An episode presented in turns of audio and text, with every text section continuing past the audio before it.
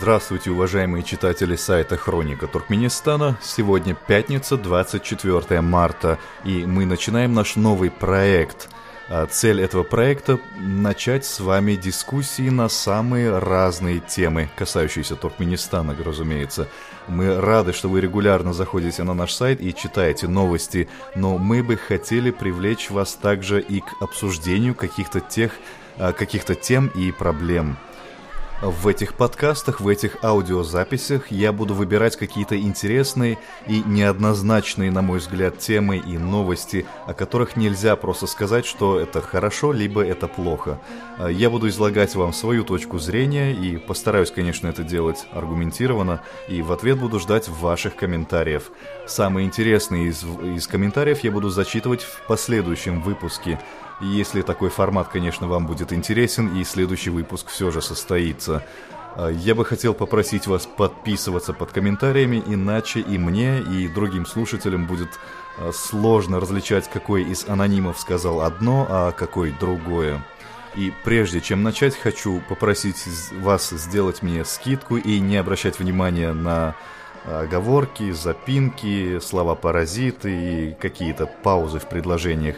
Все же я не профессиональный радиоведущий и подобное делаю впервые. Но хватит оправдываться заранее и давайте начнем. Но они И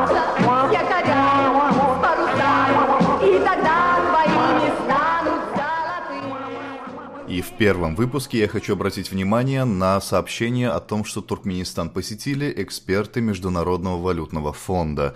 Это, на мой взгляд, очень важная новость, потому что именно Международный валютный фонд разработал программу по выходу из кризиса для Туркменистана. И я думаю, что от результатов выполнения этой программы будет по большому счету зависеть будущее Туркменистана. По итогам визита экспертов из МВФ был опубликован пресс-релиз, к сожалению, который написан очень сложным языком. Не удивлюсь, если это было сделано намеренно, чтобы мало кто понял, перед какими большими проблемами стоит государство. Разумеется, самого текста программы тоже нигде нету и никто не знает, в чем она заключается. Известно только то, что Туркменистан за консультации экспертов заплатил, правда неизвестно сколько. Но в целом, собирая вот эти обрывочные данные и обращая внимание на действия туркменских властей в сфере экономики, можно, я думаю, достаточно уверенно предполагать, в чем заключается эта программа. Я не думаю, что этот план включает в себя какие-то а, хитрые ходы, и, скорее всего, он состоит из трех самых базовых а, пунктов, скажем так. А, во-первых, Туркменистану нужно экономить свой госбюджет – во-вторых, Туркменистану нужно изыск изыскать какие-то средства, быстрые деньги, скажем так, на покрытие текущих расходов. И в-третьих, Туркменистану каким-то образом нужно уходить от газовой зависимости и попытаться диверсифицировать туркменскую экономику. И все эти три пункта включают в себя самые базовые рекомендации, которые каждый из вас может дать правительству Туркменистана. Это лишь очередной раз подчеркивает уровень туркменских э э экономистов. То есть это все можно было разработать запросто своими силами, но решили все-таки обратиться к специалистам из МВФ. А, похоже, своим экономистам туркменские власти уже не доверяют. Итак, давайте мы тоже рассмотрим поподробнее каждый из этих трех пунктов. Начнем с экономии госбюджета. Проблема туркменского бюджета заключается в том, что он очень, он крайне социально ориентирован, во-первых, и во-вторых, он составлен по, докризис, по докризисным ценам на газ и по докризисной стоимости одного доллара. Сегодня, когда доллар стоит уже в два раза дороже, можно считать, что туркменский бюджет сократился в два раза – ведь оплачивать работу зарубежных иностранных фирм нужно, конечно, только в долларах. В частности, и без того дорогое строительство, которое ведется в Туркменистане, всего этого мраморного великолепия, э, увеличилось в два раза. А теперь представьте, насколько выросла стоимость проведения Азиады, в которую и так вбухали немеренное количество денег. Теперь, что касается социальной направленности бюджета – Большую часть бюджета составляют траты на бесплатный газ, электричество и воду. Я понимаю, что это уже давно не бесплатно, и что люди так или иначе все равно вынуждены за это все платить, но тем не менее какие-то лимиты все-таки сохраняются, хоть и небольшие. И это очень большая нагрузка на самом деле. И я думаю, что эксперты из МВФ в первую очередь порекомендовали избавиться вот именно от этого.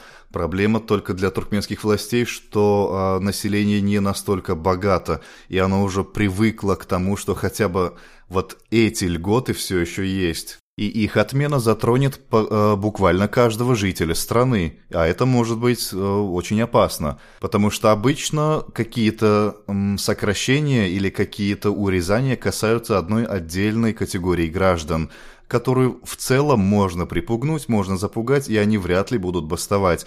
Но когда проблема касается большого количества людей, а тут уже это будет касаться буквально каждого, это может вылиться в какие-то протестные акции – и я уверен, что именно по этой причине льготы пока еще сохранили. Если помните, в прошлом году их пытались отменить дважды. В первый раз предложил... А, первый раз это предложил один из старейшин на Халк Маслахаты, а второй раз об этом заговорил даже сам президент. Но в конечном итоге льготы сохранили, и я уверен, что из страха перед потенциальными бунтами – но это будет первым, что пойдет под нож, как только власть почувствует, что ситуация немножко стабилизировалась и люди немножко успокоились. Ну или когда ситуация уже станет настолько плохой, что а, власть будет готова пойти на, и на такой риск. А, помимо урезания льгот, также я думаю, что будут и уже по большому счету а, сокращаются, либо сокращаются рабочие места, либо урезаются ставки. То есть население оставляют вроде как на работе, не увольняют, чтобы не, не бунтовали, но в то же время и нормальной зарплаты эти люди не получают. То есть получается, что они и привязаны к месту, но и жить нормально они не могут.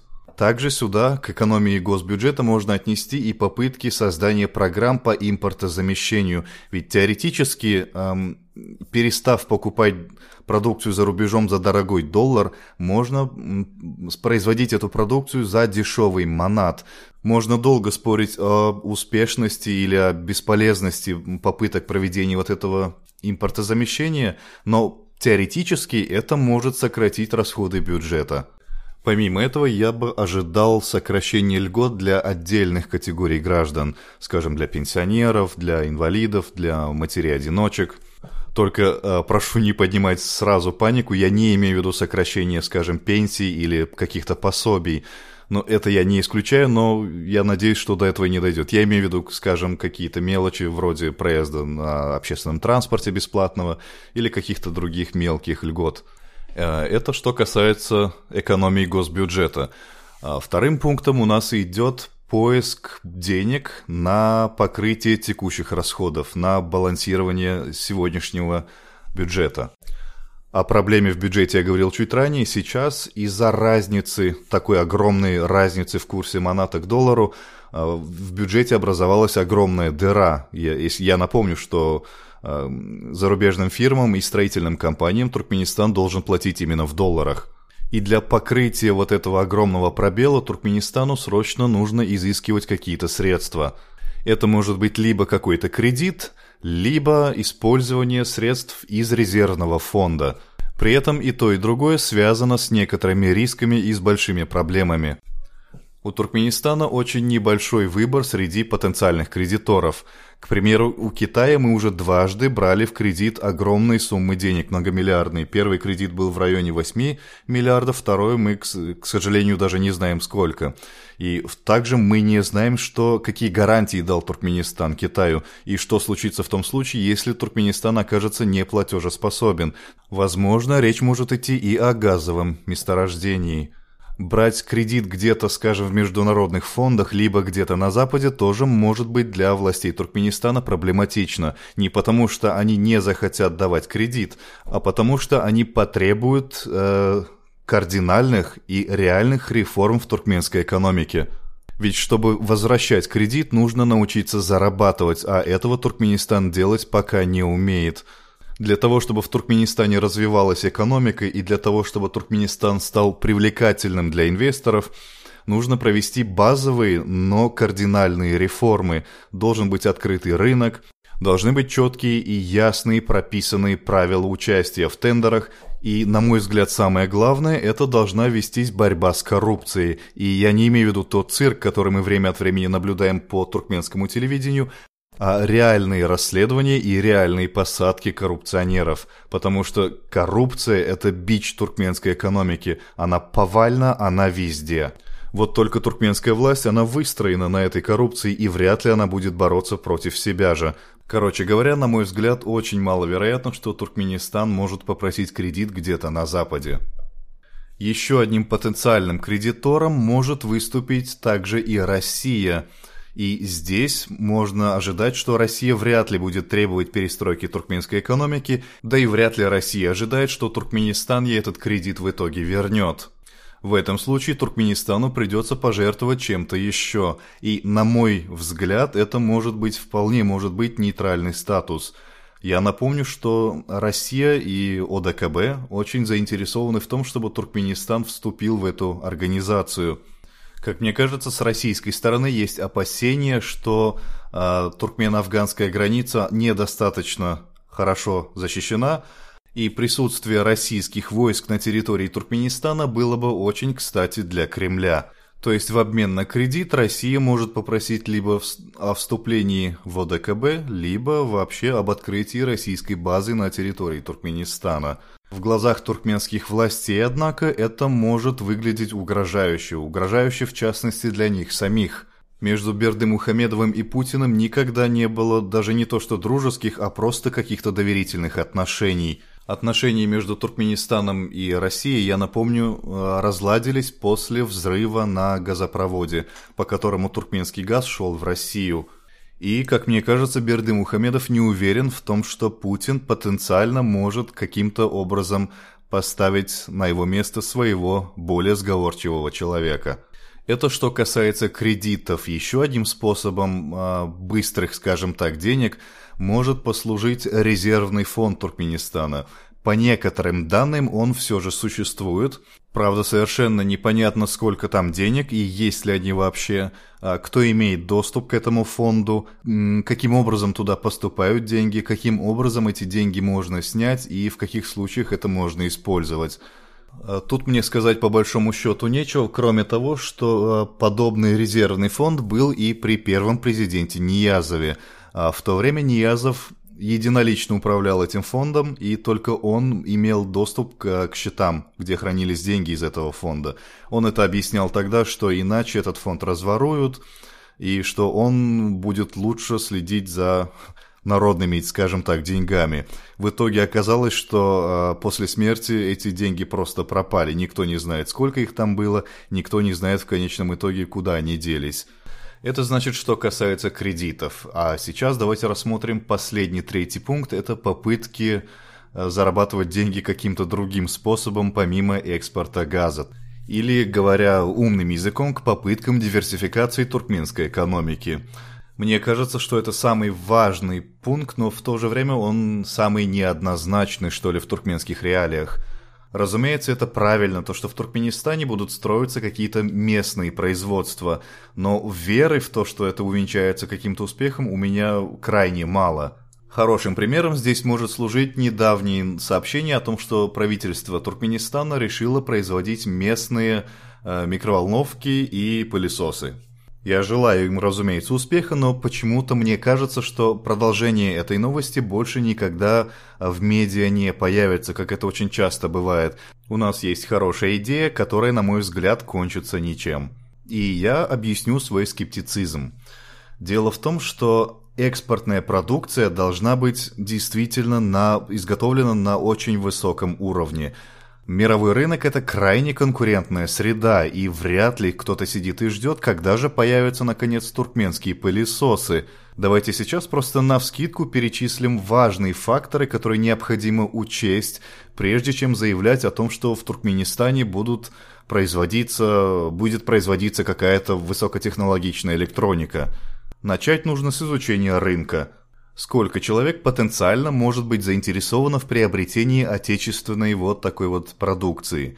Сколько денег они готовы за это выложить? Насколько серьезная будет конкуренция со стороны импортной продукции? Хотя, к слову о конкурентах, здесь, конечно, в ход, скорее всего, пойдут не рыночные рычаги, а людей могут просто заставлять, как это обычно происходит, покупать отечественную продукцию и просто перекрыть э, импорт продукции зарубежной. Но до этого момента нужно хотя бы начать что-то производить. Во-первых, у нас нет подходящих заводов для производства такой электроники.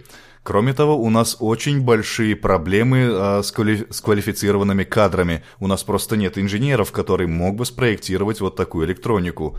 У нас нету достаточно квалифицированных управленцев, которые могли бы а, вести все это предприятие. И это мы сейчас говорим о технических проблемах. Мы сейчас даже не вспоминаем о какой-то коррупции, о крышевании, о прозрачности экономики для того, чтобы инвесторы могли вложиться в это производство. И главное, чтобы себестоимость была на низком уровне, нужно производить достаточно большое количество продукции. А куда ее сбывать? Я не думаю, что туркменские пылесосы могут быть интересны нашим соседям, ведь их рынки просто завалены относительно качественной и дешевой китайской продукцией. Сбывать эту продукцию на внутреннем рынке будет также проблематично. У нас просто нет столько покупателей, ведь население Туркменистана плюс-минус 5 миллионов человек. И с похожими проблемами мы будем сталкиваться не только при производстве пылесосов и микроволновок, а любых других, э, любой другой продукции. Еще одним источником дохода мог бы служить туризм. Но о туркменском туризме было уже сказано и написано столько, что мне просто нечего добавить. Вкладывать миллиардами деньги в пятизвездочные отели, но при этом держать закрытыми границы, ну, что тут можно добавить? Давайте, пожалуй, не будем тратить на это время. Если это интересно, можем поговорить в какой-то из следующих передач. А пока вернемся к более, или скорее менее реальным планам по поиску новых рынков сбыта туркменского газа. Мы снова вернулись к газу, но, как я уже объяснял ранее, ничего другого Туркменистан, к сожалению, производить и продавать не умеет. Итак, давайте рассмотрим сегодняшнюю ситуацию по сбыту туркменского газа. Сегодня мы остались с одним единственным эксклюзивным покупателем туркменского газа, который при этом покупает туркменский газ по не самым, скажем так, высоким ценам. И я сейчас говорю, разумеется, о Китае. А еще одной проблемой с Китаем стало недавнее, скажем так, приостановление, заморозка проекта по прокладке четвертой трубы, которая должна была стать самой толстой из Туркменистана в Китай. Помимо этого, в начале года мы потеряли клиента в лице Ирана. Он покупал не очень много и расплачивался при этом бартером, но сейчас у нас уже нет и этого. На неопределенное время приостановила закупки газа и Россия. И теперь, имея в виду вот эту нерадужную, скажем так, картину, становится более-менее понятно, почему Туркменистан так упорно пытается продвигать свой газопровод ТАПИ. Ни одна компания не хотела брать на себя ответственность за строительство этого газопровода. В итоге э, эту, эту роль должен был взять на себя Туркменгаз – но, как мы видим, и сегодня проблемы с финансированием этого газопровода до сих пор не решены. Так же, как не решены и проблемы с его безопасностью. Но, несмотря на это, Туркменистан отчаянно пытается этот проект реализовать и даже э, начал строительство этого газопровода по своей территории. Потому что никаких других более реальных проектов для Туркменистана нет – Конечно, Туркменистан пытается лоббировать транскаспийский газопровод и продавать свой газ а, в Европу. И мне кажется, именно для этого принимаются какие-то якобы демократические законы.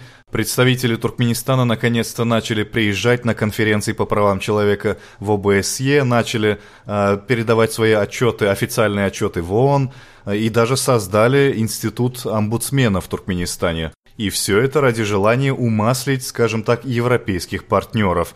Ведь именно катастрофическая ситуация с правами человека и мешает э, представителям Евросоюза подписать договор с Туркменистаном. Кроме того, не стоит забывать, что Россия и Иран выступают категорически против транскаспийского газопровода – Согласно официальным заявлениям, это связано с тем, что транскаспийский газопровод может э, нарушить экологию Каспия. В реальности же это делается для того, чтобы избавиться от потенциального конкурента на европейском рынке. Россия и так уже поставляет э, свой газ в Европу, Иран намеревается это делать в перспективе. Хотя на днях стало известно, что парламент Индии посоветовал правительству обратить внимание и возобновить газопровод не ТАПИ, а ИПИ, то есть не Туркменистан, Афганистан, Пакистан, Индия, а Иран, Пакистан, Индия. При этом этот газопровод потенциально может быть намного более реальным, ведь трубу не нужно будет прокладывать по неспокойному Афганистану. Из-за отсутствия других возможностей Туркменистан начал выражать заинтересованность а, в поставках уже сжиженного газа. Но, к сожалению, для этого у нас нету ни опыта, ни технологий. Ну и кроме того, весь этот рынок сжиженного газа, мне кажется, уже давно поделен между крупными игроками. И пробиться на него будет крайне сложно. Кроме того, здесь мы снова упираемся в проблему отсутствия квалифицированных кадров. Ведь сжижение газа – это намного более технологически сложный процесс. Итак, что же мы имеем в итоге? МВФ разработал для Туркменистана программу по выходу из кризиса, и наверняка она начинается с базовых основ. А, я более чем уверен, что в первую очередь правительству Туркменистана было предложено Э, либерализовать рынок, сделать его более прозрачным, э, умерить коррупцию и гарантировать сохранность вложений инвесторов. Ведь в противном случае никто не захочет вкладывать хоть сколько-нибудь значимые деньги в страну, где нельзя быть уверенным в том, что твои вложения не то что принесут тебе прибыль, а даже хотя бы сохранятся и не исчезнут. Но мне кажется, что эти советы для нынешних властей Туркменистана неприемлемы, так как в конечном итоге это может обернуться рисками, собственно, для самой власти. А как можно усмирить силовиков, которые крышуют бизнес? Они ведь взамен обеспечивают стабильность существующего режима. А, поэтому мне кажется, что правительство просто повыдергивало, что ли, из этого плана какие-то отдельные э, приемлемые для них пункты и пытается выйти э, из кризиса, но при этом сохранить прежнюю систему. Но ведь именно прежняя система, по сути, и довела страну до ее нынешнего состояния. Невозможно создавать пылесосы, не имея специалистов, инженеров, маркетологов. Нельзя привлечь инвесторов, если у инвесторов нет гарантий того, что вложения а, сохранятся. Нельзя выйти из кризиса и перестроить экономику, сохранив прежнюю систему. И если раньше высокая цена на газ позволяла жить на широкую ногу, то теперь денег уже нет, но при этом аппетиты остались прежние – я не хочу быть пессимистом, но мне кажется, что коллапс туркменской экономики – это не вопрос э, вероятности этого сценария. Это скорее вопрос времени. А времени у нас осталось не то чтобы очень много. Мне кажется, что э, именно э, предстоящая в этом году Азиада и будет э, последним гвоздем э, в крышке нашего гроба. Но давайте не будем сгущать краски, это только мое личное мнение, и вы можете с ним не соглашаться. Э, итак, все, что было сказано до этого, э, можно назвать вступлением, необходимым, чтобы понимать, что же, собственно, сказано в этом пресс-релизе МВФ, с которого мы, по сути, и начали эту длинную программу. Цитаты из пресс-релиза будет, наверное, довольно сложно воспринимать на слух, но давайте попробуем. Что же нам сказали в МВФ? Экономика Туркменистана продолжает адаптироваться к сложным внешним условиям, в том числе к устойчиво низким ценам на природный газ и к замедлению роста в странах торговых партнерах.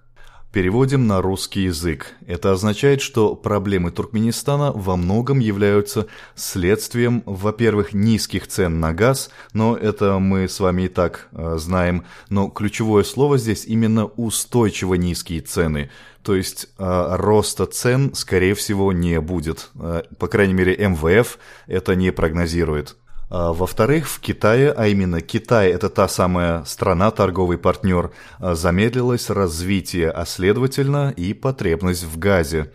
Я уже говорил ранее, что четвертая ветка китайского газопровода была заморожена. Итак, идем дальше. Сохраняется внешний дефицит счета текущих операций – Э, переводим. Внешний дефицит – это когда из Туркменистана уходит больше, де больше денег, чем в него приходит. Или, говоря проще, мы больше тратим, чем зарабатываем. Далее.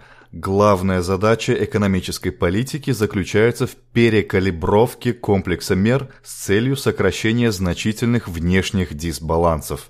Записать это удалось только с третьей попытки – Здесь говорится о необходимости сбалансировать внешние траты с внешними вливаниями. Или, говоря проще, мы должны научиться жить посредством. И именно к этому относятся попытки импортозамещения и попытки налаживания экспорта альтернативной газу продукции. Далее, а, возможные варианты предусматривают постепенные, но значительные сокращения государственных расходов на инвестиции, объем которых остается одним из самых высоких в мире. Э, я более чем уверен, что государственные расходы на инвестиции – это те самые бесплатные газ, вода и свет. Э, то есть ждем постепенных, но значительных сокращений лимитов. Ну и последнее, на что стоит обратить внимание, э, цитирую, «необходимо улучшать деловую и нормативную среду для оказания поддержки дальнейшему развитию частного сектора». И еще чуть далее тоже относится сюда же более широкое распространение макроэкономических и финансовых данных способствовало бы лучшему пониманию экономических тенденций, привлечению прямых иностранных инвестиций. Перевожу. Здесь имеется в виду защита, та самая защита бизнеса и те самые четкие и прозрачные правила игры для того, чтобы инвесторы могли составлять свои какие-то долгоиграющие планы и могли быть уверены, что их вложения не пропадут без вести где-то в недрах э, туркменской экономики. Э, ну и вот это, пожалуй, все, что я хотел сказать вам сегодня. То есть, по идее, наверное, этот выпуск можно было бы ограни... ограничить последними двумя минутами и коротко объяснить, что же сказал нам МВФ, но мне кажется, что э, меня было бы сложно понять, если бы я не записал вот это долгое вступление, в ходе которого я объяснил свое видение этой ситуации. Но я все же надеюсь, что вам было интересно. И если вы сейчас это слушаете, значит до конца вы все-таки дослушали. Это радует. Но на этом я, пожалуй, буду закругляться. Всего вам хорошего и до связи. Пока. Ах да, ребят, ведь я совсем забыл, что у нашего подкаста пока еще нет а, названия.